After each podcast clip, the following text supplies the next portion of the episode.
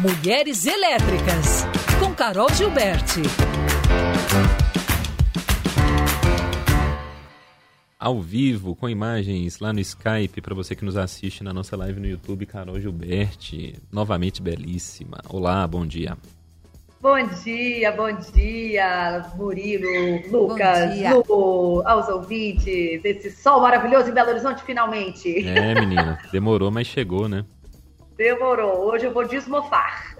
No, é, sim. Esse verbo existe. Existe. Não, hoje é o dia de abrir armário, colocar cobertor para tomar um raio de sol. O dia, a hora é essa. Tomar um sol na fresta do né? apartamento, né? né? Exatamente. A gente tomar um sol na fresta na que fresta. entra ali, né? Na varanda, na janela, né? Na Você varanda. Tira a camisa, ele fica ali no cantinho oh. pegando ali um sol para tirar aquele amarelo, né? Que fase. O Carol, tem que ser rápido, viu? Porque tem previsão de chuva para o período da tarde. É, nossa. Saindo Ai, daí, corra lá e já coloque. Pois é, que ano de 2023, né? Como uh, tá chovendo. Chuvarada. A gente pode reclamar. Outro dia eu tava até. É, outro dia não, ontem eu tava aqui conversando com a Maurício e falei, gente, a gente tem que ter uma solução para conseguir reter essa água esse excedente, né?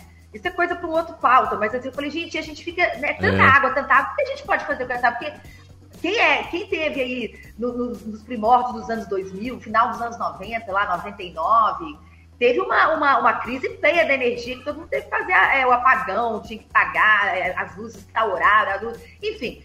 O Brasil já viveu crises energéticas inúmeras, né? Quem, quem tem a minha idade vai lembrar disso, mas a gente não quer passar por isso de novo e a gente está com tanta chuva, por que não aproveitar, né? Fazer alguma coisa com essa chuva que está excedente, enfim. Verdade. Sabe, uma startup não faz isso aí. É um Excelente momento. pauta. Hashtag fica a dica. Fica a dica, gente. Olha, hoje eu voltei então com a fala, né, a conversa maravilhosa, esse bate-papo que eu estou tendo com a Vivian Portela, que ela é diretora de negócios internacionais da BIT Câmbio. E como eu falei aqui na terça-feira, ela é né, uma estrangeira nos Estados Unidos. E a gente sabe que muito né, das decisões tomadas, muitas vezes no âmbito público, privado, são, é, vamos dizer assim, influenciadas pela cultura, pelo, pelo social, pelo que a gente vive, pelo histórico. Então, é, países diferentes muitas vezes lidam com pautas de formas diferentes, né? Por conta da política, né? Igual eu falei, do social, da cultura, enfim, desses vieses que estão dentro da nossa, inseridos no nosso contexto. E eu tinha uma curiosidade, inclusive, de saber dela. Como que tá essa pauta do feminino, da diversidade, dessas da questão da inclusão, e não só da inclusão, da integração. Outro dia eu tive uma discussão sobre isso também, discussão saudável, é a diferença entre inclusão e integração, porque não basta só a inclusão, você tem que integrar também. Então, são, são pautas importantes para trazer na mesa. E pela minha surpresa, é, eu, ah, eu não vou dar spoiler, não. Vamos ver. Eu perguntei para ela se ela achava que o Brasil estava mais atrasado em relação a essas pautas hum. é, e que os Estados Unidos mais à frente dessas pautas. Vamos ver o que, que ela disse para mim? Vamos. É, aqui nos Estados Unidos, eles têm um conceito é, de cultura meio estadual, assim, né? Porque as leis aqui são estaduais e eu acho que por conta disso, a cultura também acaba sendo segregada. Então, você tem estados onde são mais conservadores, né, estados republicanos, que você tem ainda a presença muito mais masculina no mercado de trabalho, especialmente no mercado financeiro, e você tem os estados que são menos conservadores, né, mais liberais, que são os democratas, por exemplo, na Califórnia, onde você vê essa questão feminina bem diferente, não só feminina, né, mas também é, a questão homossexual e né, das diferenças todas de gênero que a gente tem hoje, é como é latente lá, né, como eles fazem questão de colocar, de impor, e eu acho que é importante, porque só quando você fala quando você grita, né, é que você consegue mostrar para o mundo uma visão diferente. Como você falou, ah, o Brasil está mais atrasado. Eu não acho que o Brasil esteja atrasado nem um pouco. Pelo contrário, eu acho que o Brasil consegue trazer essa visão que talvez alguns países sejam mais pioneiros, mas o Brasil abraça, né?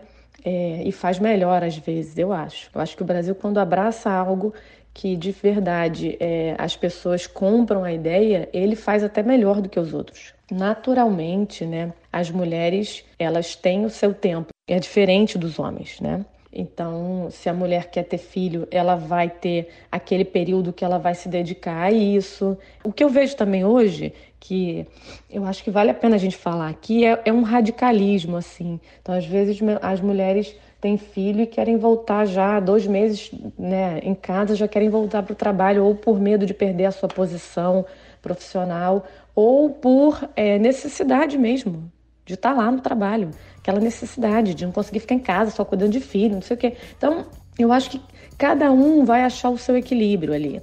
E aí, Carol? É, eu achei tudo muito importante o que ela falou, óbvio. Essa, esse paralelo né, das culturas. É, é a gente acha muitas vezes que o Brasil.